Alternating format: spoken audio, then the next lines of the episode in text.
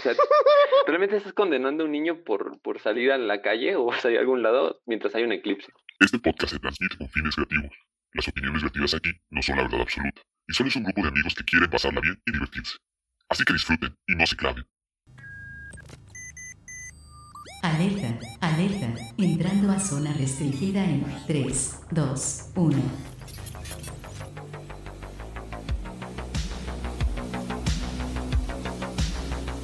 Sean bienvenida, gente agoriana, a un episodio más de su podcast favorito.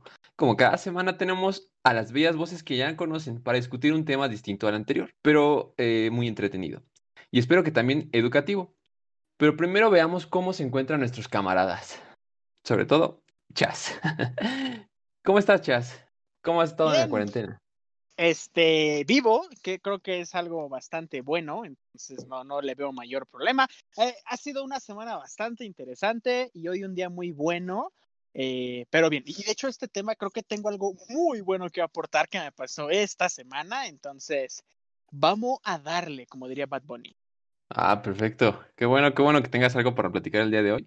Pues siento que este tema da para bastante, bastantes horas. Sin embargo, pues vamos a tener que acortar un poquito. Igual podemos hacer una segunda, parte dependiendo qué tanto lo pidan. Pero a mí, a mí me gustó. Mientras estaba haciendo la investigación me estaba divirtiendo bastante. Y espero que ustedes también se diviertan. Eh, continúen escuchando el Ágora para conocer las extrañas creencias y supersticiones que mucha gente aún cree, e inclusive nosotros llegamos a creer. Acompañen a sus podcasteros favoritos a un episodio entretenido, así que suelta la rola.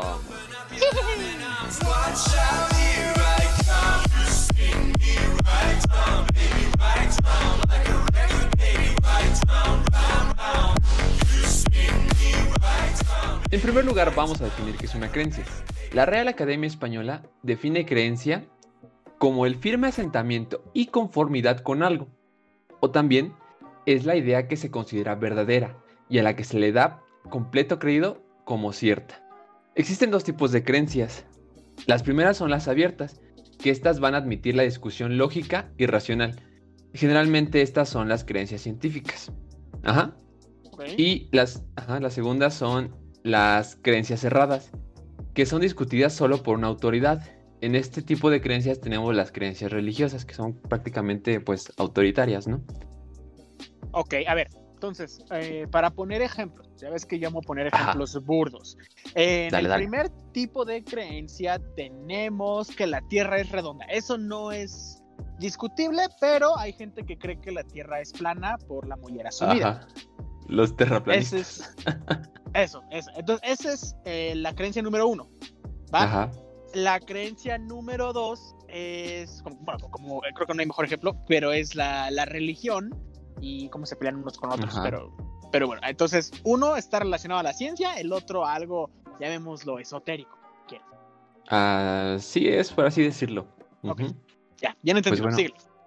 Ok, ok. Pues bueno, eh, ¿qué es una superstición? La superstición es, una, es la creencia que no tiene fundamento racional, que consiste en atribuir carácter mágico o sobrenatural a determinados sucesos o pensar que determinados hechos proporcionan buena o mala suerte. Ujú. Ok, entonces, superstición. ¿Existe la tición normal? Sí. Porque esta es super. La tición normal como tal, no, no existe ninguna Ah, ok, ok. tición normal. Ok, perfecto. ok, término acuñado en el agua. Ok. Exacto, tición. Muy bien, entonces ya tenemos una creencia y una superstición. Superstición. ok, Ajá. sigue. Que prácticamente la superstición es una creencia. Ok, Bueno, ah, ok, sí, sí, sí. Ajá. Ahora que ya sabemos que es una creencia y una superstición, podemos comenzar con nuestro tema del día de hoy. Hoy en día la mayoría de la población mexicana se identifica como católica. Eso creo que todos lo sabemos, todos nos podemos dar cuenta. Pero en 2010, el, eh, estadísticas del INEGI, la población que era este, católica representaba un 82.7% de la población en el 2010. Según estadísticas del 2016, esta población ha disminuido. Del 82.7% ha pasado a un 71.8%. Y en el 2010 la población mexicana era de 114 millones. O sea, más o menos hagan cálculos. Ok, Entonces bajamos al 71, dijiste, en 2016. Ajá, sí, así es, en seis años. Ok. Oye, ¿no O sea, hay alguna fueron- estadística por ahí del 2012? Que fue cuando según se iba a acabar el mundo, así entre 2010 y 2012. Tal vez fue en el momento en el que más pasó, la, que, que la gente dejó de creer o algo así. Dejó de creer en, en la religión y empezó a creer en la religión maya, ¿no? La, La religión católica, la religión maya. Exacto. No, sí. no encontré ningún dato sobre el 2012 o que cuál haya sido la causa de esta, Disminución. pues de este, ajá, disminución. Es, es un 10% prácticamente de la disminución de creyentes en la religión católica.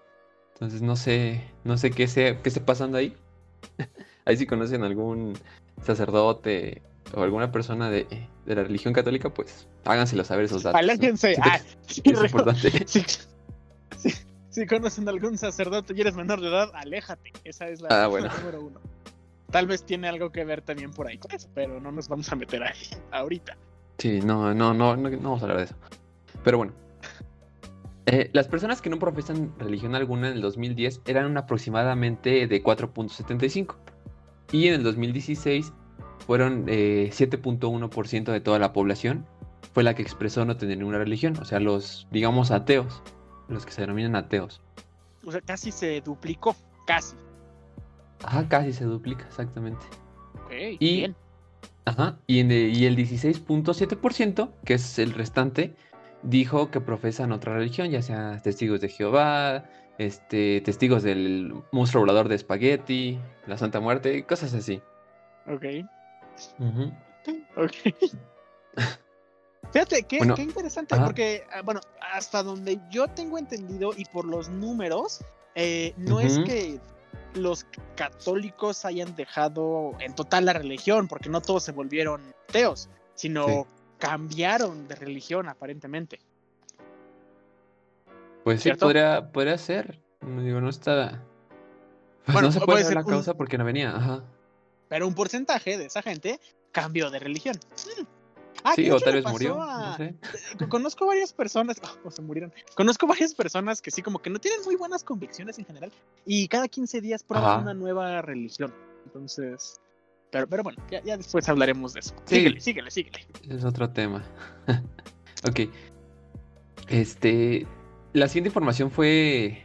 Fue obtenida de un libro que sacó la, la UNAM, que fue publicado, que se llama De la suerte, el juego y otros azares. Este, este libro está muy interesante porque es.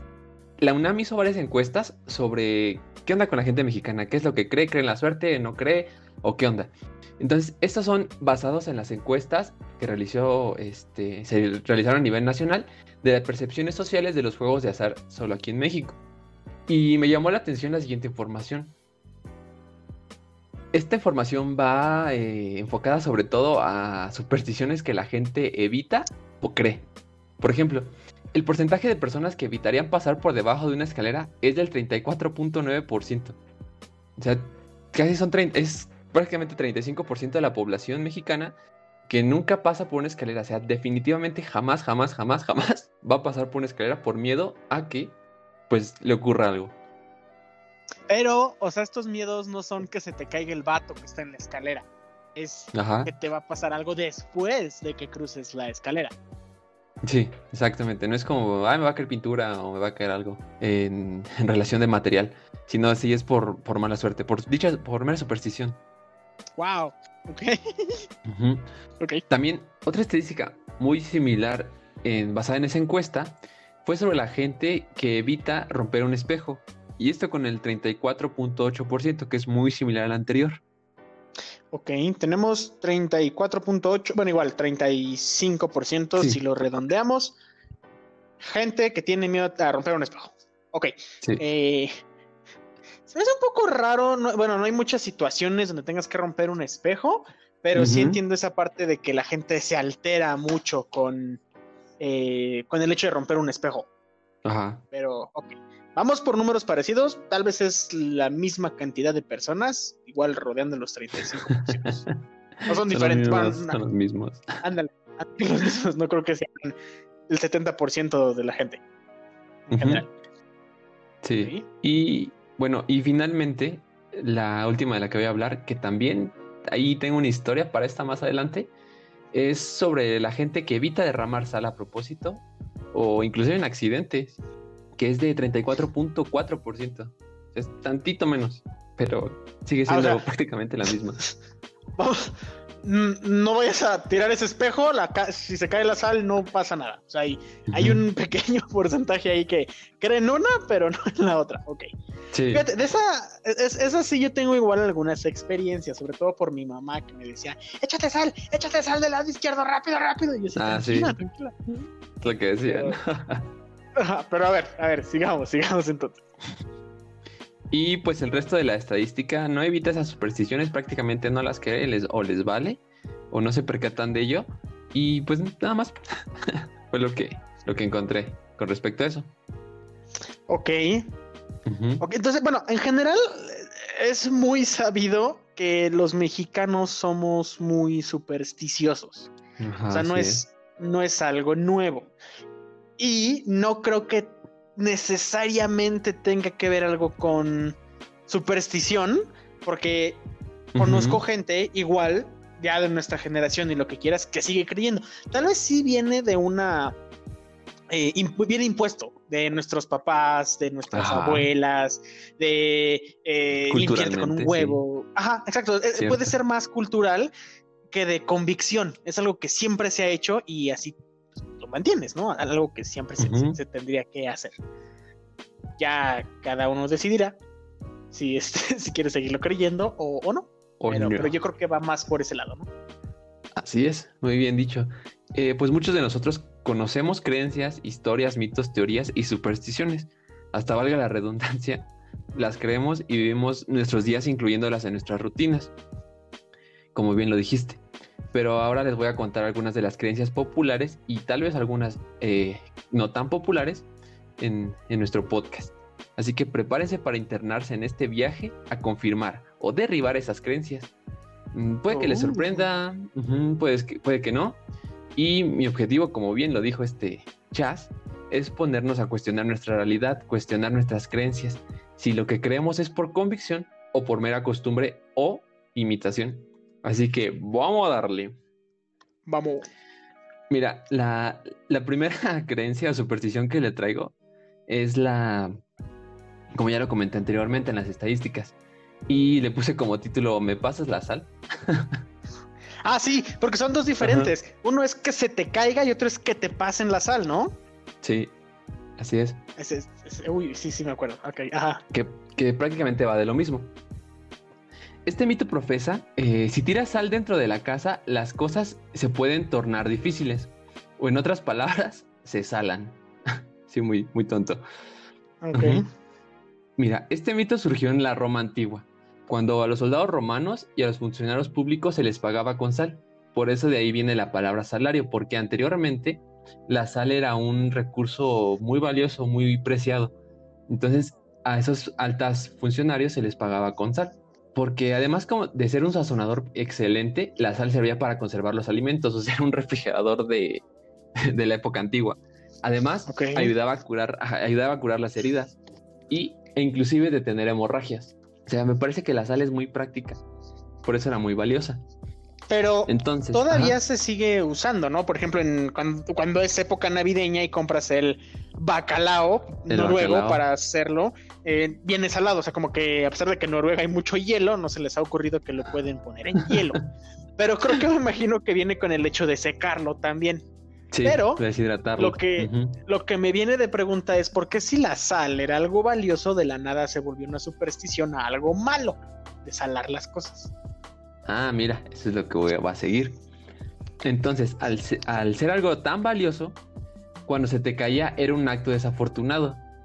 O sea, prácticamente si tirabas un costalito de sal, pues ya te, ahí se te iba un- la, la quincena. La- literalmente la tirabas. Y para ellos pensaban que era un infortunio. Pero no, No, fue pues claro. hasta que... Ajá, Esa es tu lana, pues claro. ¿ok? Pues sí, tirando la lana. Pero no fue hasta que con el cristianismo, cuando todo empeoró, ya sabes, exagerando un poquito las cosas. Mira, y, es- y este dato se me hace muy, muy, muy curioso. No sé si lo hayan visto, pero en hay una eh, pintura de Leonardo da Vinci que se llama La Última Cena. Y en esta pintura se puede ver a Judas Iscariote que derrama un poco de sal. yo estaba buscando esta pintura, dije, ay, no, no puede ser, yo creo que es, es un cuento. Y no, efectivamente se puede ver en la, en la pintura de Leonardo da Vinci, en la imagen donde está el Juez Iscariote, está un como tarrito de sal, estaba volcado. Yo me quedé así de, oh, wow. Sí, es cierto. A ver, lo estoy viendo aquí. ¿Cuál de todos ¿Sí? es Judas? Búscale así como Judas Iscariote, última cena, tirando sal.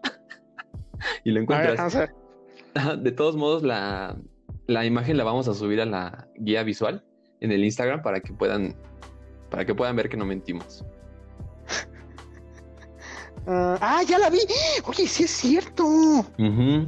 Órale, qué loco. Fíjate, ¿desde cuándo existe? Bueno, dices que desde la antigua Roma, no inventes. Roma, bueno, los sí. romanos fueron los que crucificaron a Jesús, tendría sentido.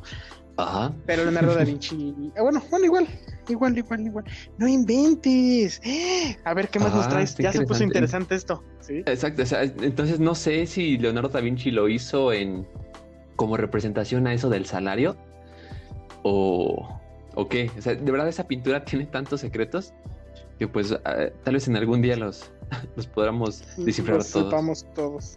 Hay- Sí. Bueno, hay un capítulo de Futurama más o menos que trata de, de eso, de que van descifrando qué es lo que está detrás de la última cena, de por qué la mesa tiene tantas patas y así. Pero bueno, eso lo vemos después. Sí. Ahorita que dijiste lo de eh, no ponerla en el piso y algo y cosas así por el estilo, voy a hacer mucha referencia en este podcast a mi mamá porque ella me puso todas estas cosas, pero también me decía que no pusiera su bolsa en el piso. En el piso. Me imagino sí. que igual tiene algo que ver con lo que tú nos estás diciendo de la sal. El- puede ser un, un- algo desafortunado o whatever, ¿no? Porque ahí está el dinero y esas cosas. Mira nomás. Cierto. A ver, síguele. Y con respecto a lo que habías comentado de que si te pasaban la sal, también lo consideran infortunio porque muchas veces te la tiraban a propósito o tú la podías tirar. Entonces prefieren que solo eh, deslizarla por la mesa para que no la tengan que levantar y dártela. Para, para evitar eso mismo de, de tirar la sal. Ya sabes, el 34.4% de esas personas son las que, los que hacen eso o no te van a pasar la sal. Órale, fíjate. Ah, bueno, pues así, así puedes saber quiénes son. Oye, ¿me pasas la sal? Sí. Eh, no. ¿Y sabes dónde, dónde, dónde, va a estar mucho en conflicto? En un, en, en un puesto de tacos, donde no es, Sí. en un puesto de tacos, no en un restaurante, Sí. así, pásame la sal y eh, eh, Sí. ¿qué hago? ¿Qué hago? ¿Qué Pero, hago? ¿qué hago, Dios mío? Es- ahí es donde te vas a dar cuenta de si eres del 34% que pasa o no la sal. A mí eso, yo me di cuenta que era falso, o bueno, dejé de creer en eso, porque sí, lo creí cuando era niño, por ahí de tercero de primaria, cuando estábamos juntando eh, víveres para apoyar a un desastre natural. Y dentro de esos víveres, obviamente, manda sal. Imagínate que no mandes sal y la gente come sin sal, pues les, da- les va peor que con el desastre, ¿no? Entonces, eh, estaba un, un, maestro, le estaban pasando las cosas y en eso que le pasan la sal, yo dije, ¡Ah! le dije, profe, le están pasando la sal. Y me dice, ah, yo no creo en eso. Y yo, espera un momento, tiene razón. O sea, si no, imagínate cuánta gente tendría eventos desafortunados solo por pasarse la sal. En ese momento, Chas creció y dejó de creer en el mito de la sal. Así es. Tal vez eh, alguna persona en China tiró sal y fue lo que ocasionó el coronavirus. Realmente. No, un murciélago tiró sal, se infectó Ajá. y ahí- Sí, bueno. no, no es cierto. Y bueno, la siguiente historia se llama, o la titulé Hijo de la Luna. Como la Mira, canción. Sí, como la canción de Mecano. Uf, buenísima. Ah, Mecano es superstición. Ah, aguas con la gente que le gusta Mecano, ¿eh? Ah, ok, aguas. No, no es cierto. Pero chequen. En México se tiene la creencia que una mujer embarazada no debe salir durante un eclipse. ¿Y esto por qué? Mira, porque es probable que el bebé nazca con alguna deformidad, ya sea labio leporino, manchas lunares e inclusive, espera, espera, espera. No, este está brutal. Inclusive ceguera. O sea, realmente estás condenando a un niño por, por salir a la calle o salir a algún lado mientras hay un eclipse. Y hay una medida para contra- contrarrestar todo esto. ¿Tiene que ver con gente- huevos? No, no tiene que ver con huevos. Ah, ok.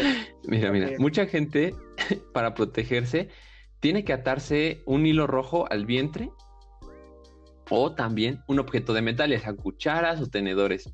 Y esto para proteger a los- a- al bebé. ¿Qué? A ver, Sí. pero esto es supongamos, no tienes de otra como mujer embarazada y crees en esto, más que salir en una noche de luna llena. No, en un eclipse. En Eh, eclipse, No es como que hayan. No es como que pasen cada 15 días. Sí. Entonces, si tienes la urgencia y sales, la única forma de que tu hijo no salga con labio leporino es poniéndote una cuchara o un hilo rojo en la panza. O las dos, O las. Ándale, para doble. ándale. Pobre Joaquín Phoenix, su mamá no lo quería. No se Sí, puso el hilo rojo. No manches. Mira, lo feo es que sí lo. O sea, este tipo de supersticiones sí las he visto. Mi familia es de rancho. Sí la- bueno, sí la mayoría de la sí. gente. La, la mayoría de la gente que nos escucha seguramente tiene familia en provincia y la gente más de más edad, pues sí te decía de ese tipo de cosas, pero ya se me habían olvidado o ya las había bloqueado. Pero sí, sí es cierto, cuidaban Cierto. mucho a las embarazadas de eso. Ay, no inventes. Sí, digo, no nos estamos burlando de estas creencias, pero sin embargo sí se nos hacen bastante extrañas. No fundamentadas, porque no Ah, no tienen un fundamento científico. Científico. Pero sí, se, No nos suenan medio, medio locura. Pero a ver, este mira, tiene, checa, checa. ¿también tienes la razón de dónde viene este? Sí, sí, sí, también. A ver, date. Mira, cheque el origen. Esta creencia viene de la época prehispánica, sobre todo de los pueblos aztecas, o sea, hace muchos años. Mira, ellos creían que los eclipses causaban deformidades y que el metal protegía a los bebés. Te decir por qué. Porque ellos decían que el sol o la luna mordían al bebé y entonces con este metal evitaban que los mordiera. No sé si por su reflejo o, o por el, por- porque era muy duro, pero con eso se protegían. Y mira, Fíjate, eso sí me hace todo Ajá. el sentido del mundo. sí. No, la neta no. Ok. ok. Síguele. Algo profundo ibas a decir, yo estaba esperando, pero bueno. No, la neta no. Y mira, checa esto. En uno de los fragmentos del libro maya, el Chilimbalam, y no de la dulcería, se habla, se habla precisamente de un eclipse como una mordida. Y mira, escucha, escucha. Y fue mordido el rostro del sol, y se oscureció y se apagó su rostro. Y entonces se espantaron arriba. ¡Se ha quemado! ¡Ha muerto nuestro Dios! decían sus sacerdotes. Y empezaban a pensar en hacer una pintura de la figura del sol cuando tembló la tierra y vieron a la luna. Y pues bueno, este mito es más falso que una moneda de 30 pesos, estamos de acuerdo. Fíjate, se me hace un poco extraño que eso venga en un libro azteca, sabiendo que ya todo Mm, ese no, tipo es de maya, es culturas tenía un. Ah, peor aún, Maya. Tenía un Ajá, conocimiento, tenían un conocimiento gigante de la astronomía. Como para que tengan eso, ese sí se me hace un poquito extraño. O, ya ven, cuando alguien lo tradujo, hizo algo por ahí medio raro. Ese sí no me lo creo mucho. Eh, yo sé que a pesar de que los mayas y los aztecas tenían cierto conocimiento, pues muchas veces hay otras cosas que no se explicaban del todo. Entonces la manera en que el ser humano se ha dado o se ha ayudado a explicar las cosas es por medio de los mitos y estas supersticiones. Entonces es como una catarsis que les ayuda a comprender el mundo y que no se sientan tan inferiores hacia él o tan vulnerables. Yo, yo- bueno, es mi opinión. Digo, ok, va, va, va, va, va, va, Pero no inventes que le va a salir labio le ponen a tu hijo por salir en un eclipse. Sí, exacto. Yo sé que suena, suena locura. Y el IMSS y varias instituciones de salud han expresado que las mujeres embarazadas pueden realizar sus actividades normales, haya eclipse o no. Y la UNAM afirma contundentemente que no existen pruebas científicas de que un eclipse cause problemas a las mujeres embarazadas. No se ha encontrado ningún estudio que confirme esto, ninguna investigación de hecho que, ah, sí, claro, si sales en un eclipse, tu hijo va a nacer con deformidades. No existe. Ok. Ok. Bueno, obviamente no existe. Pero qué, qué rudo. Digo, eh, creo que de todas las supersticiones, esta nada más es como de si crees en eso, adelante, nada más es- no te va a pasar Sí. nada, solo no salgas en un eclipse. Punto. No es como que no, no puedas dejar de hacer cosas o tienes que echarte sal del lado izquierdo siempre que, que hay un eclipse. Digo, tampoco vayan a hacer CrossFit porque seguramente eso sí le va a dañar a su bebé. Mucho esfuerzo. Y hay videos de, de señoras embarazadas haciendo CrossFit. ¿Bárbara de Regil? No. No, no, no creo. Ok. Y bueno, entonces, pero siempre hay que acudir a consultas de control prenatal, inclusive de control pre- preconcepcional para prevenir estas malformaciones o este, anormalidades. Y O también tratar de este, corregirlas, porque el labio Ajá. leporino se puede corregir con una cirugía Sí, antes del nacimiento. Así es. Entonces, hay que cuidar consulta para disminuir también los factores de riesgo que conllevan a, a desarrollar estas malformaciones congénitas. Así que ya saben, prevención. Prevención. Más vale prevenir. Así es Así del-. Cierto, cierto. Por favor, continúa. Bueno, y la siguiente historia se titula No veas a mi bebé, Mirón. Ok, creo, creo que sé dónde va ese. Ok, a ver, vamos a Sí, ver. seguramente saben, saben todos a dónde va esto. Bueno, para proteger a los bebés igualmente del aire o del mal de ojo, como también se conoce, se debe llevar una pulsera roja o un amuleto de ojo de venado. Qué locura, qué locura. Qué exótico más bien suena eso, en un amuleto de ojo de venado. ¿Sabes qué es lo feo? Ah, No sé si los has visto, son estos ojos como Sí. azules. Es- A mí sí me gustan, o sea, yo no sabía sí. que era un ojo de venado, ajá. Cuando nació mi hija y me decían eso, yo Sí. así de, ay, qué mala onda, alguien hace pulseras de ojos de venado. Y ya después como, oye, no, espérate, este, esto es un Esto ojo de es un venado. ojo de venado. Ah, eso sí lo puedo hacer, eso sí lo puedo hacer. Sí, Ok, Y bueno. entonces dijiste que es para Ajá. prevenir el mal de ojo y qué otra el mal cosa? de ojo. Y nada más. Nada más, ok. ¿Qué más el aire, quieres que el mal también se conoce como aire. Mal de ojo, aire. Aire o mal de ojo. Ajá. Mira, al igual que en el punto anterior, los bebés son seres que no pueden repeler malas energías, o sea, son seres bastante débiles. Y una pulsera roja o un ojo de venado, que prácticamente el ojo de venado es, el ojo de venado es una semilla, no es un ojo como tal, es lo más, re- más recomendable que usen para la protección de, de los pequeños, de las, de los pequeños críos. Los críos. También en, ajá, en algunas culturas se utiliza un ojo que es azul con, con blanco, no recuerdo cómo se llama, o la manita de Fátima. También se, se puede utilizar. La manita de Fátima, ¿qué es eso? Sí, la mano de Fátima es una mano que es, es una palma de mano que están los Ah, dedos ya, juntos ya, ya. y en medio hay un, ajá, en medio hay un ojo. Esa. Ok, ya, ya, ya, ya sé cuál Sí, es cuál. esa. Y en el antiguo Egipto se utilizaba el ojo de Horus para también alejar a los malos espíritus. Bueno, ese está más chido. Sí, es más interesante. Digo, toda esta, eh, esta creencia se vino desde el Babilonia y de los egipcios, que ellos creían en el mal de ojo y por eso crearon estos artefactos que les ayudaban a, a protegerse. De ahí pues, se traspoló hacia Europa y en México, etcétera. y es lo que se ¿Qué, cree qué es el, actualmente. ¿Qué es el mal de ojo? Mira, el Nunca mal supe. No sé si tú tengas alguna información, pero no, o sea, siempre era, le voy a dar ojo, Sí, no sí, le voy a dar aire, como tengo, tú no sé qué es, no sé qué es. A ver, a ver, dale, dale. Sí, mira, el mal de ojo que les dé aire es una creencia popular bastante viva hoy en día.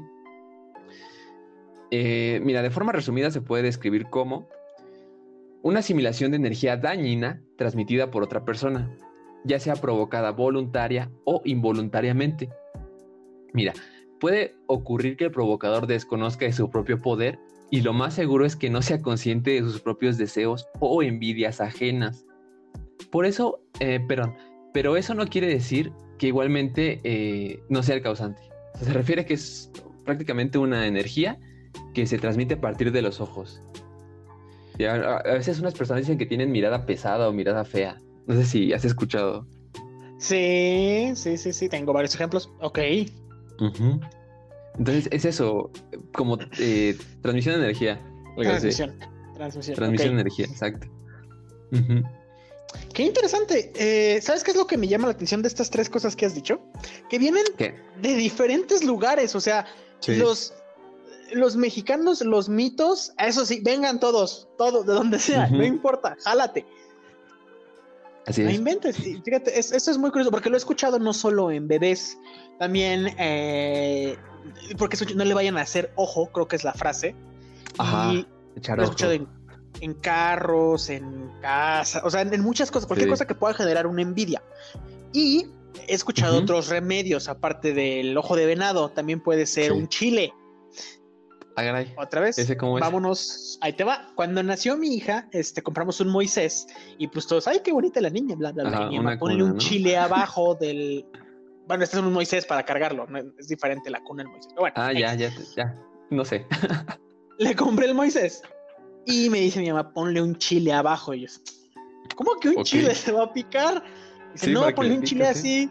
Y dice, no, es, no. Y bueno, lo terminó haciendo ella y hasta después, como tres meses que, iba a lavar esa cosa, vi que estaban los chiles y dije, órale. Pero bueno, eh, Su salsa ahí. ya, ya era. Una salsa molcajete. Ajá. Ajá. Entonces, eh, yo dije, ¿para qué es eso? Y me dice, no es que no le, si le, si le quieren hacer ojo, si le quieren hacer ojo, con eso les pica el ojo. Yo dije, ah, Ah, caray. Pícaselo con el chile. ok, whatever. Eh. Y bueno, entonces, creo que es, creo que ese es el- uno de los miedos más comunes. Y estoy dispuesto a Sí. apostar, porque al menos yo soy de este gran porcentaje, eh, más del 60% podría decir de la gente que cree en esto, no Ujú. sabe exactamente a qué se refiere Char. O eh, hacerle ojo a algo. Ujú. Quiero pensar. Quiero pensar. Si lo saben, adelante. Pero también Sí. creo que de aquí, no sé si me estoy Díganos. adelantando un poquito, A ver, dime, dime. pero de esto mismo viene, porque también es una de las formas de evitarlo, la limpia- limpiar, entre comillas, con un huevo. La limpia del huevo, sí. La limpia del huevo. Sí, también con eso, con eso funciona. Mi papá sufre mucho de esto, dice que le echan mucho ojo. y que se siente así, de repente se siente mal, con dolor de cabeza, con náusea. Dice que, le- que cuando va a la calle le pasa eso y se siente, y cuando regresa a la casa se siente así, de esa manera, muy fatigado. Entonces lo que, la- lo que hace mi tía, eh, agarra un huevo de la cocina y empieza a, pasárselo por la cabeza, por el cuerpo, y así dice que se le cura el mal de ojo. Mi papá cree en eso y se siente, dice que se siente mejor. Pero, Eh, pues, es un no gran. Este sí es un gran porcentaje de, de gente. De hecho, tal vez si hubieran hecho la estadística de cuánta gente cree que se puede limpiar con un huevo, ese sí sería mucho Ajá. más alto que el 35% de la gente. Eh, Sí, yo creo que sí. Que fíjate, eso sí lo he visto mucho porque también lo hace mi mamá, mi abuela, cualquiera del lado de mi mamá cree en eso. Y Ujú. eh, lo que dicen es que cuando abres el huevo, como el huevo tiene unas partecitas blancas aún crudo, ahí Ajá. se ve según. Y, y- y- y Sí. en ese momento, o sea, si tú les enseñas las estrellas, no las encuentran, no les ven forma, ¿no? Pero cuando ven el huevo, ahí sí, mira, ahí está el ojo, ahí se ve el ojo. Y ahí está Sí, tal sí. cosa, y aquí está el papa. Entonces, ¿cómo ves eso? Yo solo veo la clara del huevo a través del agua. Sí, Punto. ajá. Sí, Entonces, yo también nada más veo la clara del huevo, ni siquiera huelo que huela mal o algo distinto, que se vea negro, no sé, como para pensar en ese tipo de, de magia o de poder místico que tienen las personas en la mirada. ah, sí está un poco extraño. Digo, si hay gente con Sí. mirada cautivadora, pero eso es otra cosa. Y eh, Ah. otra forma, si, si quieres saber si es una persona o no que cree en eso, toma un vaso de agua en uno de sus cristales y si sabe a huevo, seguramente es porque usaron ese vaso Ah, para echar el huevo la limpia. Sabe, a- sabe a omelette. Ándale. Ay, guácala. ok. Ajá. Mm, Y Más que nada entonces, esta creencia se, se ha vuelto popular o, o pensaba que es muy popular porque mm, no sé si tú pienses lo mismo, pero por el ojo humano la gente siente que salen vibras, que salen energías y que prácticamente es el alma o el espejo de las personas. Entonces yo creo que por eso atribuyen mucho a que, que te da el mal de ojo, que la gente tiene mirada pesada y ah, es que me vio, me vio feo, ¿no? Entonces, Entonces sí es eso, porque los ojos son el, el espejo del, del alma. el alma. Pues no sabría decirte, pero sí, sí me sigue pareciendo extraño lo del ojo, ¿no? Sí, a mí Digo, también. tal vez es como. Ay, bueno, así no se me ocurre que qué analogía pone de alguien malo, así que le puedo hacer ese bebé, ya se le voy a hacer mal de ojo. Clint Eastwood ¿no? tiene mirada pesada también. Y, Ándale, y no por ver sus ¿A cuántas películas. me- personas les dio mal de? Ajá. Sí. y bueno, es que también se me hace muy raro porque se han hecho estudios sobre el ojo, o sea, que se conoce el ojo muy, muy bien. Y se han hecho estudios y el ojo no produce ningún tipo de energía. Al contrario, él recibe energía, recibe fotones en, en la córnea. Perdón, en la. En, la En el retina. ojo. Ujú, Ok. En el ojo, en la retina, sí, en la retina. Entonces, no produce nada, sino capta. Entonces, se me hace raro que la gente eh, llegue a pensar que el ojo produce algo. Oye, ¿no será? Bueno. O sea, si, si esto se fuera a estudiar, ¿no será tal vez realmente al revés? Si, por ejemplo, tu papá dice que se siente cansado cuando le hacen ojo, ¿no querrá decir que con hacer ojo absorbes algo de esa persona? Mm, pues no, sé. porque la persona no, no emite nada, en teoría, ¿no? En teoría. Y otra, como, ajá, otra explicación que se le da a esto es el tipo de sociedad en la que vivimos actualmente. que es muy estresante, que el tráfico ya está dos horas a... Eh, que si te hacías un, media hora a tu casa, ahora ya haces dos horas por el tráfico, que tu jefe ya te gritó, que te falta acabar tu, este, tu papeleo, no sé, Mike Wazowski, aguas, eh, cosas así. Entonces, eh, muchos atribuyen esa falta de como de, energía o, cansancio al llegar a casa por, por eso mismo, de, de todos estos elementos citadinos que nos acongojan. Ay, ok, mira, este es de los que menos me hacen, bueno, en general ninguno me hace sentido, pero este menos, el, hacer ojo, porque, y, tal vez es muy psicosomático, pero toda la gente que cree en esto que yo conozco, sí, luego, luego le hacen la limpia y ya están bien. Entonces, ¿qué tanto de esto es efecto placebo? Me imagino que un gran porcentaje. Así es. Sí, y fue lo que también yo llegué a pensar, que tal vez, mira, sea sí o no funcione, algunas personas sí lo creen. Y como tú lo dijiste, puede ser efecto placebo y se sienten bien. Entonces, por una parte puede funcionar, la mente es muy poderosa, pero pues yo sí, yo también no, creo en el, en el mal de ojo, la verdad. Yo no creo. Si alguien nos está escuchando y cree en eso, no nos haga mal de ojo. No es, no queremos averiguarlo. solo no creemos de ahí, todos en paz, todos en paz. No nos hagan mal de ojo para, ah, quieren ver que sí. No, no así lo dejamos, así lo dejamos. ¿Sabes qué? Son, son cosas en las que tal vez llegas a no creer, pero por mi lado también es como de, ok, va, es, es tu onda, solo no, no, no me hagas nada de eso a mí, ¿no? Por favor. Eh, pero tampoco por eso voy y le digo a mi abuela, eres una crédula. O sea, no, no, no, no, tampoco. Sí, no, no, se burlen de las personas. y, no estoy dispuesto a averiguar que sean ciertos o no, solo en mi razonamiento científico, que es muy alto. Exacto. No pasa. Punto.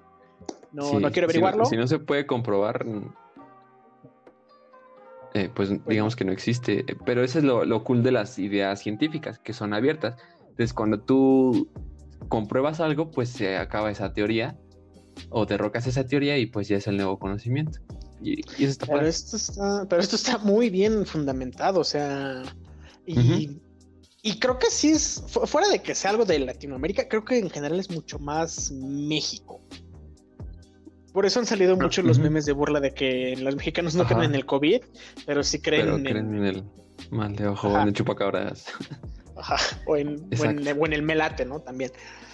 Ah, Entonces, creo que sí va mucho a, cultura, y se me hace muy gracioso que vienen de regiones diferentes del planeta, pero las adoptamos. Son nuestras supersticiones. Entonces, eso es lo que se me hace un poquito demasiado extraño.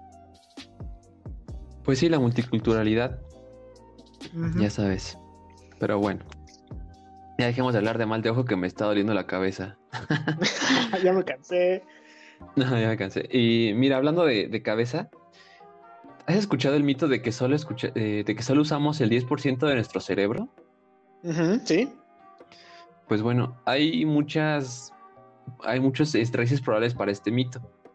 Y generalmente se, utiliza, se utilizan estas cuatro. Mira, en el siglo XIX se dice que un, psicólogo de Harvard, eh, William James, sugirió que los humanos solo usaban una fracción de su potencial. Otra teoría dice que, eh, que probablemente es por culpa de la tecnología. Y esto porque a, principios o a finales, a finales de la década de los noventas, se comenzó a utilizar la neuroimagen. Esto para realizar numerosos estudios, muchísimos. En estos estudios solo se veía que unas pequeñas áreas del cerebro se iluminaban cuando realizabas alguna actividad o cuando pones al paciente a, digamos que a pensar, ¿no? Entonces solo se veían algunas áreas como si fueran foquitos de Navidad que solo se iluminaban aquí o allá. Así. Entonces muchas personas suponían que esto significaba que solo se utilizaba una pequeña porción del cerebro prácticamente pues diminuta, ¿no? 10% es nada. Otro pensamiento es que el mito del 10% del cerebro se utiliza o se hizo popular con las enseñanzas de la autoayuda de Dale Carnegie, que era este, una este, coach de autoayuda. Y esto más que nada como una forma de ayudar a las personas a pensar en cómo realizar su propio potencial o cómo liberar esto. Y la última teoría sugiere que el mito del 10% está vinculado a personas que venden formas de liberar el poder psíquico, como estos coaches de motivación, como ese tipo.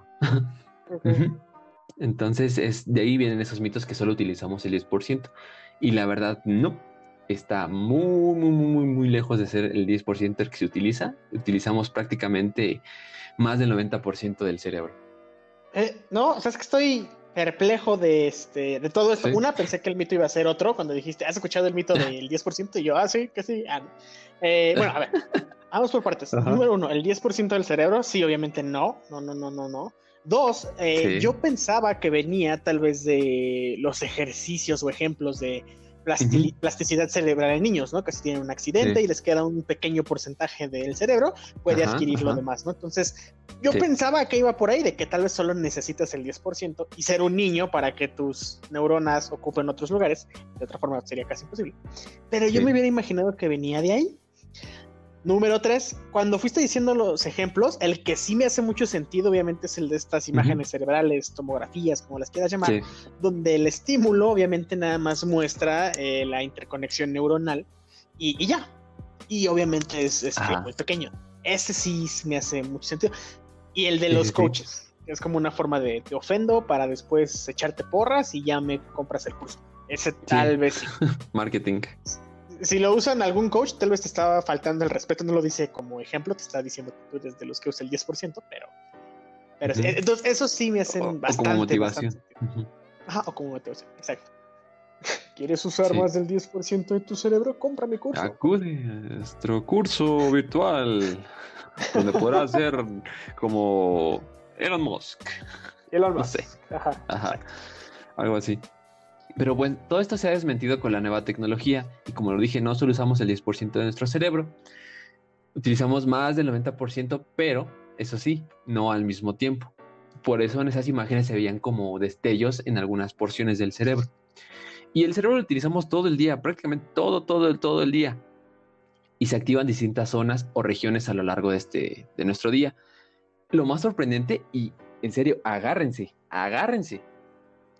O sea, tú, tú pensarías que la máxima actividad cerebral está, pues, en las primeras horas de la mañana, ¿no? Cuando estás así pensando, vámonos, tenemos que hacer esto, esto, esto y esto, y, y pues hay que hacerlo, Ajá. ¿no? Estás más activo. Ajá. Ujú. hasta donde estás más activo. Pero no, la máxima actividad cerebral se lleva a cabo durante el sueño. Mientras estamos ahí jetones echados en la camita, ahí es cuando nuestro cerebro está, ¡pum! Vamos, para arriba, a ver, ¿qué ideas tenemos? A ver, los sueños. O sea, está, está al Fíjate. 100, está full. Ese se me hace, ese se me hace muy interesante porque yo pensaría que tal vez sí un gran porcentaje o tal vez en eh, depende del uso que estés haciendo, ¿no? Por ejemplo, para estar quieto, tu cerebro se mueve, se- tiene una actividad grandísima. Pero como lo estás diciendo es que se mueve, tiene más actividad en general en, cuando estás dormido que mientras estás despierto. Y me cuesta trabajo pensarlo porque cuando estás despierto, obviamente, eh, está- estás activando otras partes, tus ojos, tus manos. Eso está... Y no me lo sabía. Sí, es muy interesante que, que el cerebro esté funcionando más durante la noche que en el día. Pero pues para eso hablaremos en otro podcast, para que no nos cerebro. consume el tiempo del cerebro. Así es. Este enigmático órgano. y pues, como bien lo dijiste, la plasticidad neuronal en los niños. Mira, muchas personas viven con una bala en el cerebro. Tenemos este caso de Salvador Cabañas, un futbolista del equipo América que recibió un, un tiro en la cabeza y pues ahorita está pues prácticamente con sus funciones cerebrales bien. ¿Limitadas? No, del todo bien, pero limitadas, pero sí está, está bien. Sí, es cierto, por si no lo sabían, regresó ajá. a Venezuela y ahora tiene una panadería. Sí, si tiene una no lo panadería. sabías tú, ¿alguien quería saberlo? Sí, sí, tiene una Pero- panadería. Pero sí, oye, qué buen ejemplo agarraste el de Salvador Cabañas, ¿eh? Está, bueno. Es, es conocido. Y bueno, eh, y este tipo de personas que tienen una bala en, el cerebro logran desempeñar muchas de sus funciones sin presentar una afección importante. Digo, no completa, sino eh, no que puedan realizar sus actividades completamente como, anteri- como anteriormente lo podían hacer, sino que sí tienen alguna limitación, pero no es algo que los deje pues postrados en cama, ¿no? Teniendo que depender de una persona. Y esto es gracias a la plasticidad cerebral, como bien lo decías, que es la capacidad que tiene el cerebro para, mm, por así decirlo, reemplazar algunas neuronas por otras y que hagan esa función que se ha perdido. Digamos que, pues, así como de, ay, no, pues es que se fue nuestro repartidor. Híjole, pues ¿a quién metemos? No, pues dile aquí al Johnny que... Que trae la que haga, camiseta ¿no? bien Y, puesta. ajá, que, ajá, que tome las órdenes y que vaya. Algo así. O otro ejemplo, eh, una vez fue una cafetería de estas comerciales, este, muy, muy famosillas, muy caras, muy feas. Y vi que una de las chicas que estaba atendiendo ahí tenía, ta- estaba atendiendo tanto el mostrador como el servicio a- al automóvil. ¿Cómo se llama esto? El autoservicio. El, el automac. Al auto, ajá, el automac. Entonces, prácticamente estaba haciendo dos funciones al mismo tiempo. Digamos que algo así es la plasticidad cerebral o algo así puedo eh, como ejemplificarla. Que una neurona o un grupo de neuronas pueda hacer otra función eh, si en caso de que falte alguna. Bien. Sí. Y pues se ha logrado hacer un mapeo del cerebro y esto es porque, como ya les dije, cuando se hacen estos tipos de escáneres que son eh, muy, muy sofisticados, el cerebro se va activando en ciertas áreas. Entonces, como se sabe que estas áreas se van activando, se ha, hecho, se ha podido hacer un mapeo de al menos el 90% de, de, este, de este órgano. Entonces, no es que utilicemos menos del 10%, sino que utilizamos muchísimo. Ok. Entonces, no O sea, crean ese mito. Ujú. Ok, ok, ok. Ya, no me lo creo. No, pues ya, sabemos algo más. Y, este, Chas, ¿alguna vez se te ha ocurrido que alguien pueda morir de risa? O te hayan dicho, ay, no me hagas reír porque voy a morir. Fíjate, ese, ese, eh, a mí, bueno, no, no casi me pasa, pero sí he tenido experiencias cercanas a la muerte con la risa. Sí. Entonces, ese fue que sí, pero ahí te va. Una vez estaba Ujú. viendo Los Simpson y estaba comiendo helado. Entonces pasó una escena que me dio muchísima risa. Nunca me había reído así. Entonces Ajá. me tiré al piso, me dolía la panza, me estaba riendo Sí. y me empecé a ahogar con el helado. Y aparte como te estás riendo, pues no puedes respirar bien. Entonces Sí. todo me pasó al mismo tiempo y ya en un punto tenía miedo, pero no me podía dejar de reír por lo que pasó en Los Simpsons. Entonces, eso sí, Sí. creo que, que podría pasar. Sí, seguramente. Tenías helado en los pulmones. en la nariz mínimo.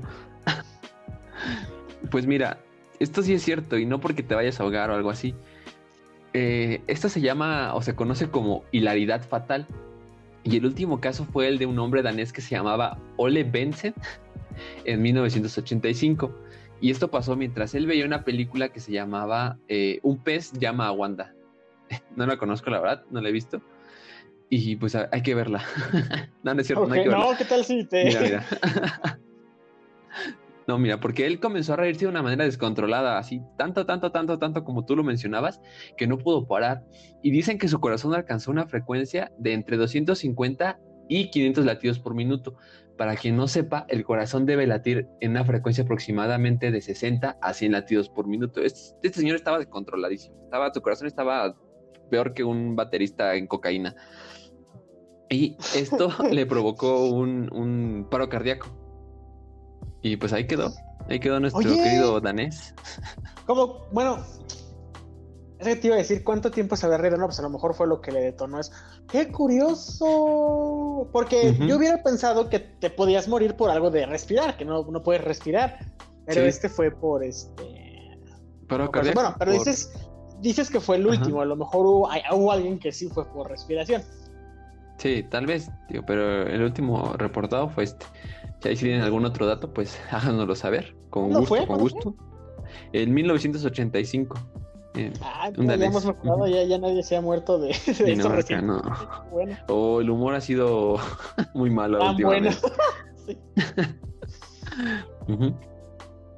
Y bueno, hay otro, otro mito muy cool que creo que todos, todos, todos conocen. Y es el mito de las zanahorias para conseguir una super vista. No sé si has escuchado eso, que las zanahorias te ayudan para la vista. Sí, eso sí, sí, sí, sí, sí. Era porque tenían algo que estimula. Ajá. Eso sí medio raro. Sí. Pero a ver, a ver, sí. dinos, dinos, dinos, dinos. Ah, bueno, este mito surgió en la Segunda Guerra Mundial. Y esto eh, fue por el ejército británico. Mira, escucha. Específicamente eh, fue por la Real Fuerza Aérea Británica, quienes engañaron a todo el mundo diciendo que sus pilotos eh, consumían zanahorias para poder ver mejor durante la noche. ¿Y esto para qué? Mira, eh, más que nada para interceptar los bombarderos eh, nocturnos a sus ciudades. Los bombarderos alemanes que llegaban a sus ciudades, pues con estas zanahorias se volvían como superhéroes y podían verlos en la noche y derribarlos. Mira, lo que realmente pasó es que habían construido un nuevo sistema de radares, esto para detectar los bombarderos y poder interceptarlos. Entonces, solo exageraron el poder de las zanahorias, porque las zanahorias sí, sí tienen sus, sus propiedades y son bastante buenas. ¿Habéis escuchado de esto? No. Ah, que las zanahorias son buenas, sí. Lo de la Segunda Guerra Mundial, no. Ujú. Eh, ¿es ¿Segunda o primera? Segunda, ¿no? Segunda, segunda. Lo que. Guerra Mundial. Pero sabiendo que sa- sabiendo que viene de ingleses y los ingleses son bien troles, seguro Ajá. estaban troleando a alguien. Te iba a preguntar, no tenemos registros si lo hablaron entre ingleses o este o entre varias personas.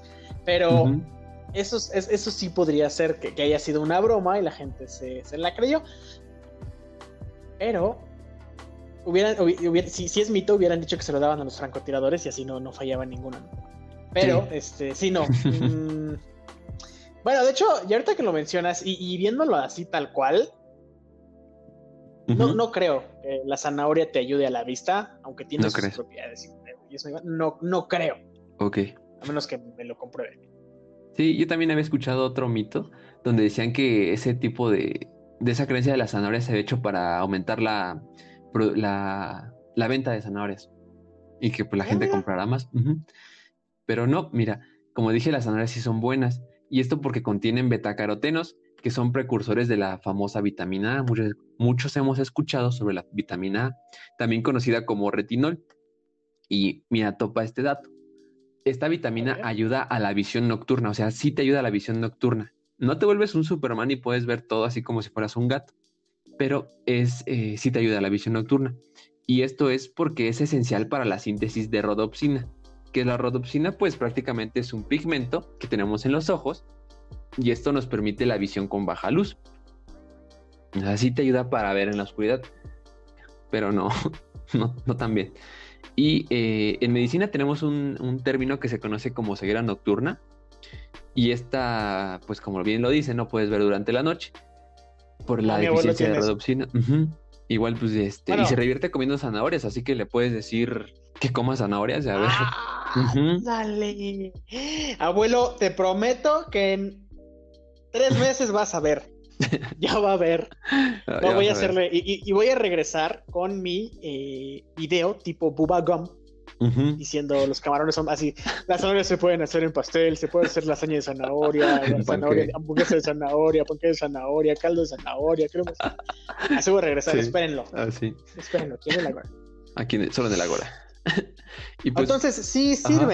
Pero Sí, o sea- no este no, no te van, no, no eres Robocop, no vas a ver no, así de noche tal cual. no.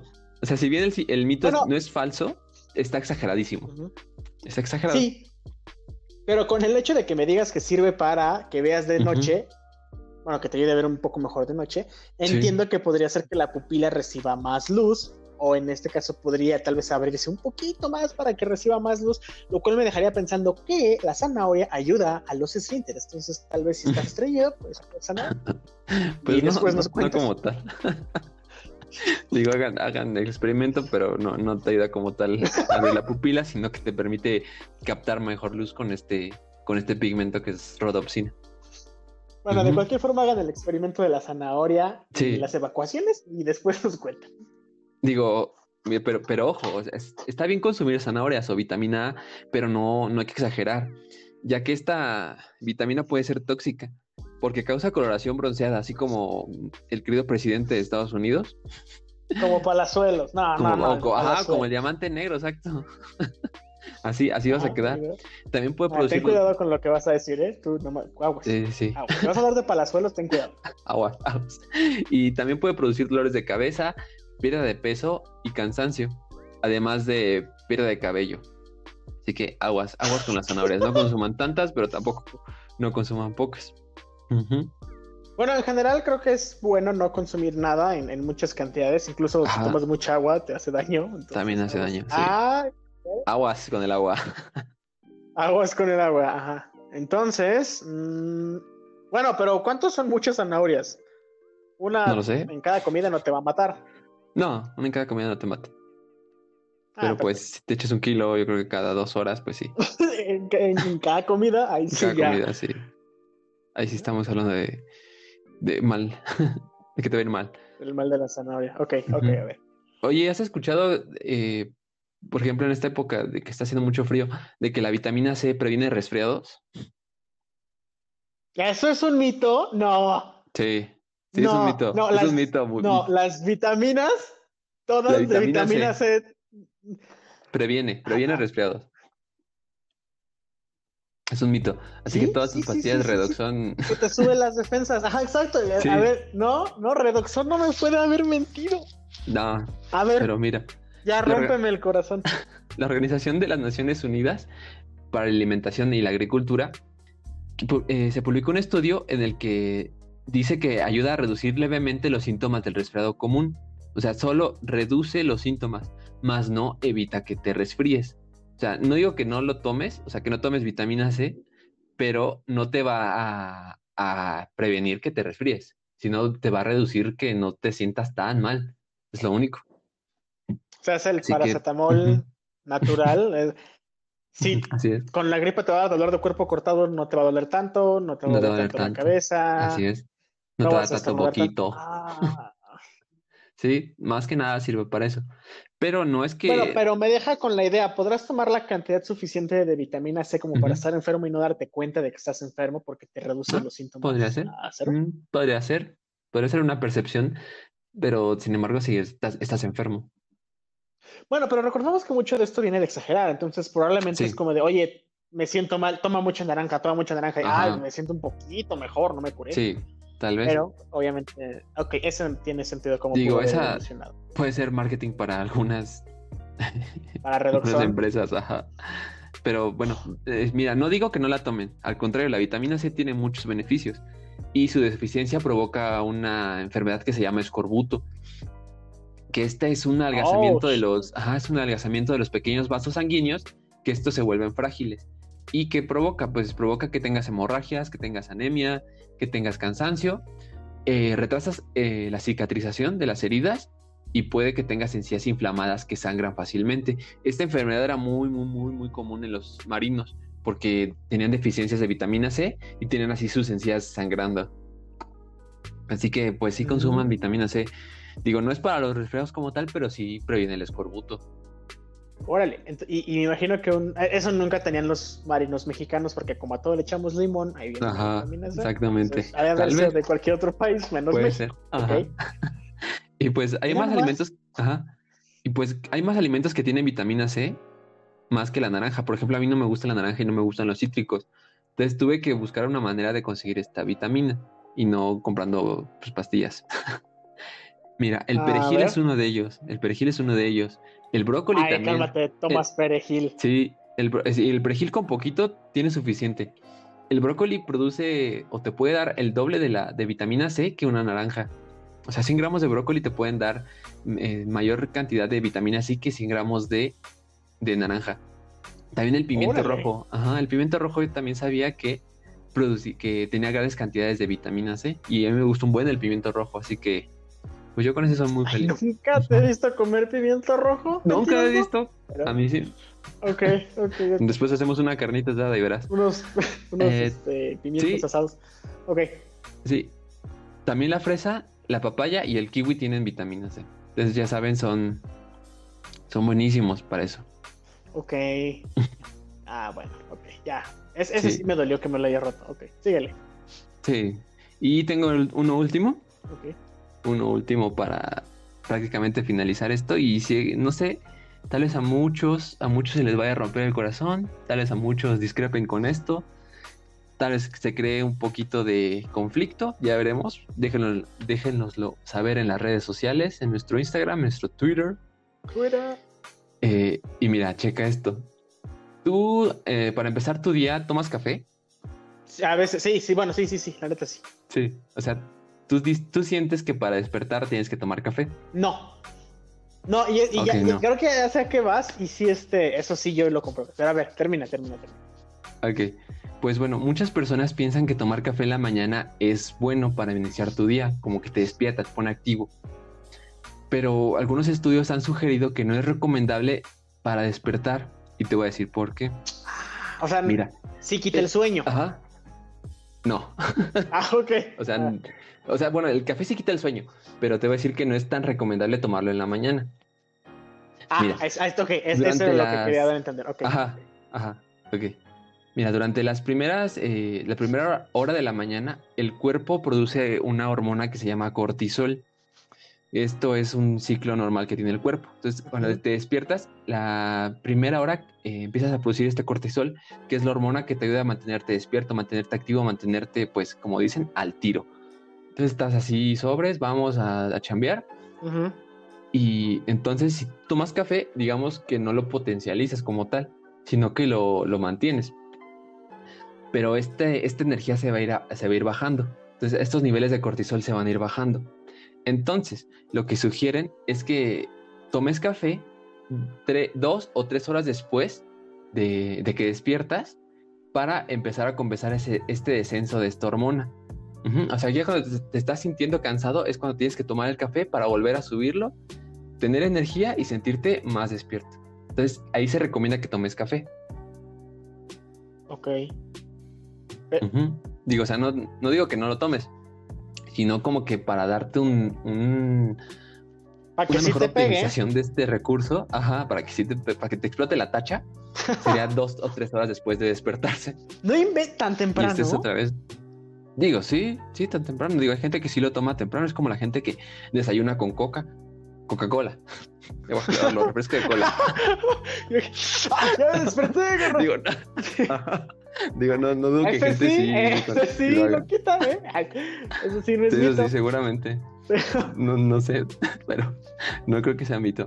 Ay, es que no manches Entonces, tan temprano. O sea, fíjate, para poder hacer eso tendrías que de- pararte, desayunar así, así como te estás despertando para que no te pegue y no te haga daño en el estómago con la gastritis. Y después ya así te es. puedes echar tu cafecito. Tu cafecín. Pues sí, podrías hacer eso, eh, desayunar y luego tomarlo. Mucha gente no lo hace. Oye, Cada quien tiene sus, sus, sus rutinas. y por ejemplo, ¿qué yo, eh, para que lo sepan, yo tomo café muy fuerte, tomo expresos, dobles o triples. Y no Sí. me lo quita tal cual. O sea, yo no he sentido que estoy más despierto cuando me lo tomo. Ah, Lo que sí, eh, ay, sí me quita la cruda eso, ¿eh? Así, Sí, el, el sí te queda la cruda. Es, es decir, el que- pero yo sentir que me despierte, tal vez no. Ujú. Pues bueno. Pero te digo, o Digo, sea, creo que también es mucho, de cada quien. varía mucho la sensación de una persona a otra, sí, porque yo no estoy acostumbrado al café. Entonces, cuando a mí sí me dan café, yo sí me pongo como demonio de Tasmania, O- muy activo. fíjate Sí. que. mm, oh, y, y yo sí, Sí, conozco está- está gente, y fíjate, mi, mi compañero de oficina, un saludos, tú sabes quién es. Eh, él sí llega a la oficina y si no trae un café, no, no puede trabajar. Y creo que en él tal vez ya Sí. se volvió un poco igual, vamos a hablar de psicosomático, ¿no? Porque en verdad lo despierta, porque yo lo noto igual. Órale. Sí, puede ser, puede ser. Oye, pero puedes Pero, engañar a tu bueno, cuerpo así. ¿Tien- ¿Tienes una, un, un- un límite de veces que lo puedes hacer en tu cuerpo? ¿O en un día puedes estar Eh. jugando así con el café? Y no pasa nada. El cuerpo. No, sí, sí tienes un límite. No sé cuántas estás exactamente, varía de persona a persona. Pero hay algo en el cuerpo que se llama taquifilaxia y es esta capacidad del cuerpo para adaptarse a, digamos que este consumo de sustancias. Si, eh, digamos, pongamos un ejemplo, ¿no? Si en una semana necesitabas un- una taza de café para poder despertarte o poder sentirte más activo, más bien, mejor dicho, la siguiente semana vas a necesitar dos tazas de café porque el efecto que te hacía una taza de café ya no te va a funcionar. O sea, el cuerpo se Eh. acostumbra a ese efecto. Es cierto. Entonces vas a ir consumiendo más café y más café. No, pues mejor déjale bajo a los expresos, porque si no al rato van a necesitar cuatro Sí. para despertarme. Sí, Así Oye. es un garrafón. Bueno, pero esta resistencia obviamente pasa en general en todo el cuerpo, no puedes usar el mismo tipo de Sí. shampoo eh, y, y- y es, y es normal, ¿no? Pero eh, puede llegar a pasar también con bebidas energéticas, igual así esta resistencia que vas agarrando. Sí, sí puede pasar. ah, con cualquier cosa. sí bueno, pasar. técnicamente sí, ¿no? Por la adaptación que tienes. Así es, a, a muchos adictos a, las, a la heroína o derivados de la morfina, les pasa que cuando necesitan ser operados o bueno, una cirugía o anestesiados, los eh, anestésicos funcionan de una manera distinta o funcionan menos o el efecto que tienen es menor por la misma tolerancia que se han creado. Ajá, Ah, ese sí, ok, ese sí me suena bastante. Sí. Órale. sí, es más lógico, está, está cool. Así que ya saben, si quieren tomar café, tómenlo pues, Tempranito, después, dos, tres horas después. antes de bañarse. Ajá. Sí, si les gusta, mientras se bañan. Ajá. Y pues. Va. me- en, en Instagram nos sugirieron una, una, una creencia que tienen los médicos. Y yo he visto mucho en, en el ámbito hospitalario, La planchada. que es este, Ah, no. aparte de la planchada, que esa, tal vez es una historia que contemos, no sé, en noviembre, ¿te parece? Ah, la planchada para noviembre sale. Sí, la planchada para noviembre. Este, ahí si quieren pónganse a buscarlo, pero les contaremos de esa historia en noviembre y Uh, luego unas otras más. Ok. Pero este, este, esta creencia o esta mm, superstición que es muy popular en los hospitales es poner un gato de cabeza, o sea, no me refiero a un gato literal, un, un gato literal, sino un dibujo de un gato o pintar un gato, este, pero hacerlo de cabeza, o sea, poner al gato de cabeza. Y esto para que muchas personas o muchas enfermeras o muchos médicos creen que la guardia o el turno va a ser más tranquilo si hacen este, este ritual. O sea, te van a llegar menos pacientes, o te van a llegar pacientes que están más estables, o los familiares no se van a poner tan violentos, o no se van a poner tan exigentes. Y es lo que es esa creencia o esta superstición que se tiene en el ámbito hospitalario. Ah. Yo no sé, yo no creía en esto. ¿Tuviste guardias pesadas? Ah, eso. Sí, o sea, sí tuve guardias pesadas, tuve otras guardias muy tranquilas, pero no se lo atribuía a un gato. Ah, Se lo atribuía a muchos otros factores, como si había partido de México, o el final de una novela, o si estaba lloviendo, ahorita, o sea, algunas otras te- cosas así. Ahorita te cuento algo de eso. Este, Ajá. fíjate, dentro del ámbito eh, hospitalario, que ya he platicado que mis papás son médicos, nunca, ni, ni ellos, ni internos, ni varios doctores que he conocido, me habían comentado eso. Fíjate, qué, qué curioso. Y lo que te voy a comentar de este. De, de- de que sí pasa o no pasa, creo que esto Ajá. se fue dando por probabilidades y, y cosas, ¿no? Y la gente empieza a creer en los rituales o Sí. rutinas, ¿no? Eh, por ejemplo, eh, eh, eh, ay, ¿qué ejemplo te puedo decir? Ah, si todos los días este, me lavo las manos a las 3 de la tarde, o sea, si es ahora, eso no es un ritual, ¿no? Me va bien de ahí en adelante. Entonces lo haces todos los días pensando que te va bien, lo haces todos los días, lo haces todos los días y si de pura casualidad te empieza a ir mejor, es este, y lo atribuyes justamente a eso. ¿no? Así es. Entonces, Así creo, es. creo que también llega a ser, e- este más creíble es, es por rutina, no sé, creo que me fui mucho por ahí. Sí, es como cuan- cuando dicen que debes levantarte con el pie derecho para tener un buen día. Ujú. O sea, que es que literalmente lo hagas. Ay, Y creo que yo me levanto con el pie izquierdo. Entonces me va bien. O sea, no, no es por decir que me levanto con el pie izquierdo que me vaya mal, sino que me levanto con el pie izquierdo y sin importar eso, a mí me va bastante bien. mm, ok. Sí, claro, O sea, claro, digo, claro. todos. Sí, todos tenemos ahí nuestras creencias. Y sobre esta creencia del gato de cabeza, no pude encontrar el origen de esto. Así que si, para los que nos están escuchando, si alguien sabe el origen de esto, por favor háganoslo saber. Yo sí me siento muy, muy curioso de saber por qué. ¿Por qué un gato y por qué de cabeza?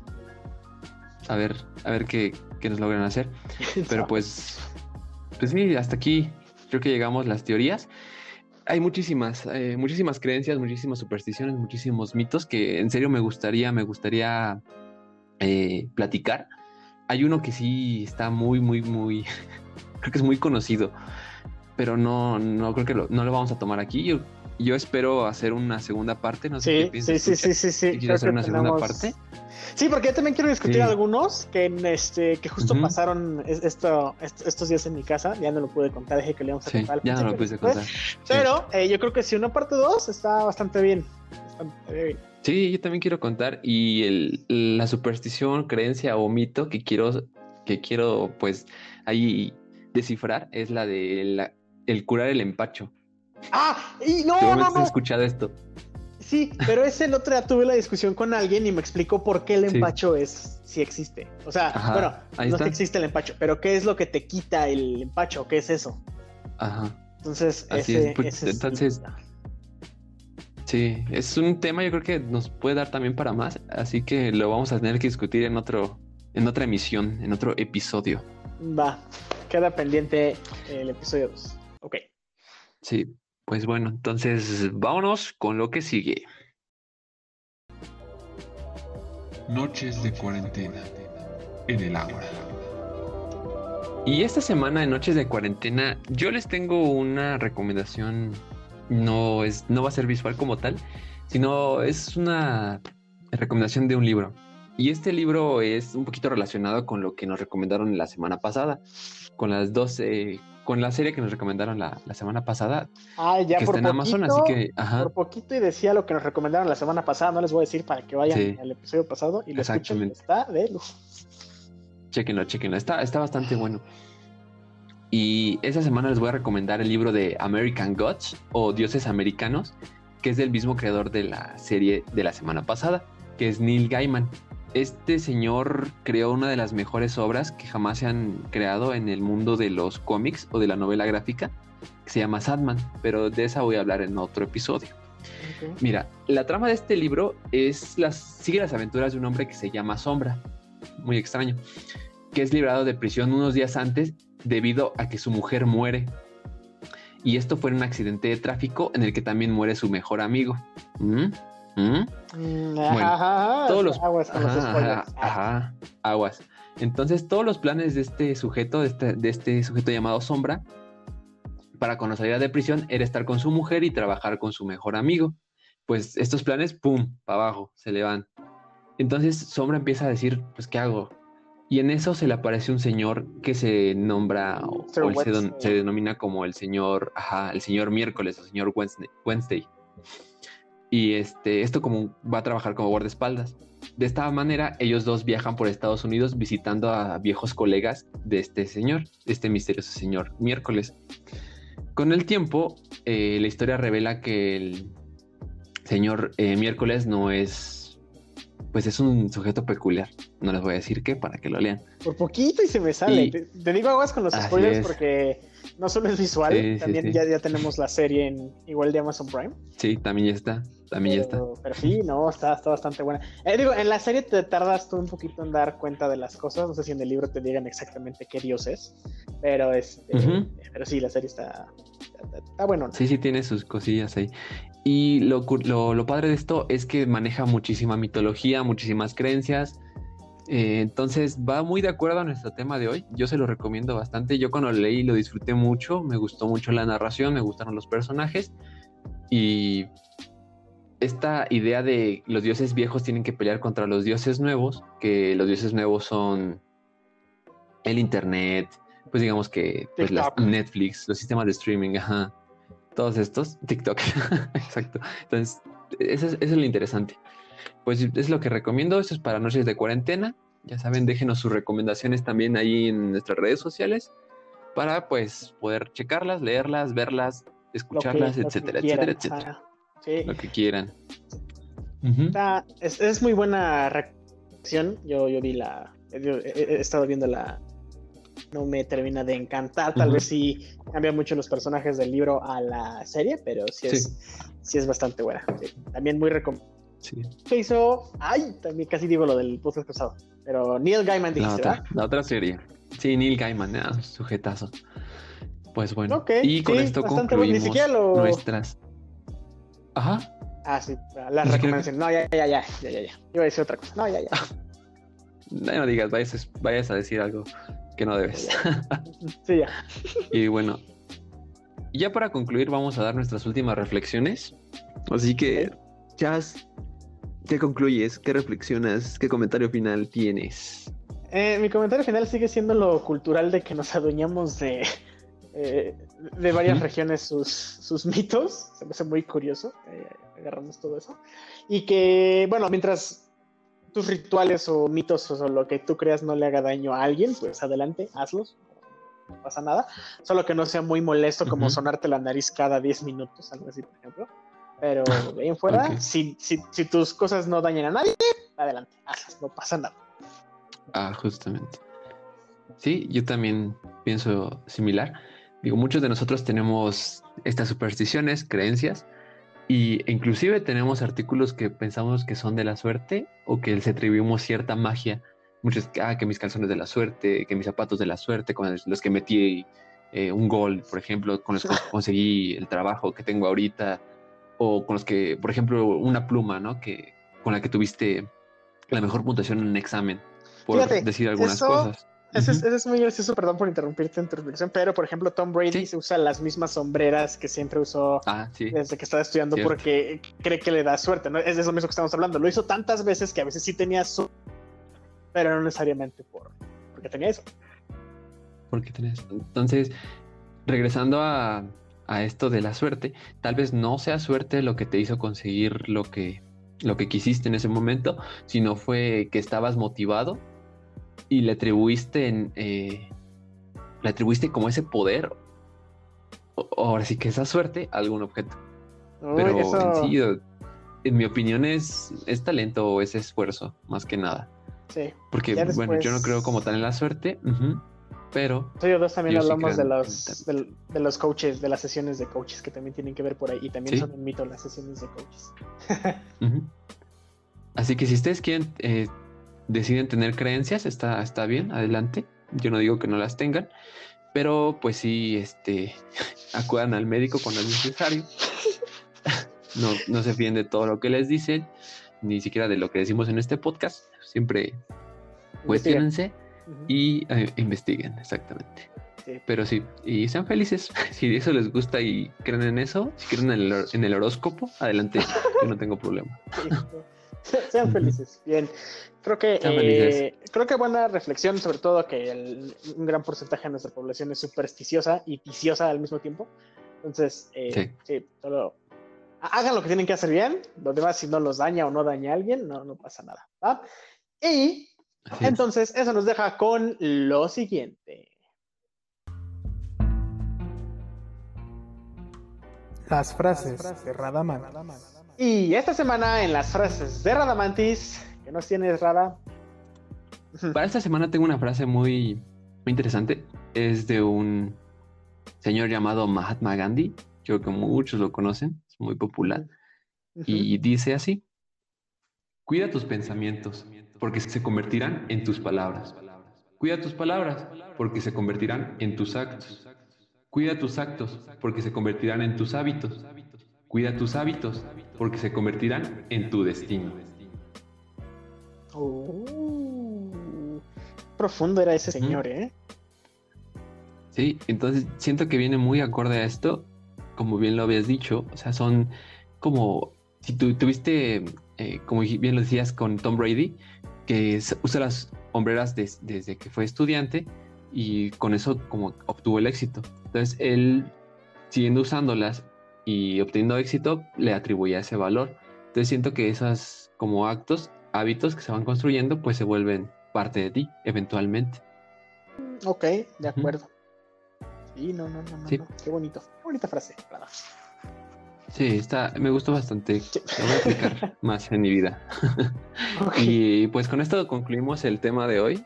A ver si hacemos una segunda parte. Si les gustó esta, haremos una segunda porque siento que quedó mucho, mucho, mucho que platicar. Vamos a hablar de mucho, Ajá. pero este, la mejor forma de saber si ustedes la quieren, solo dejen sus comentarios en el Instagram y haremos el conteo y Ujú. vemos si es relevante y que ustedes nos compartan más por si decidimos hacer la parte Sí, número 2. díganos más. Nos den material para, para investigar, que estoy seguro que los nuestros están leves. Sabe haber alguno medio intenso Sí, en algún lugar de la ciudad que no conocemos. Entonces, ustedes sí, así que por favor lo que- díganos.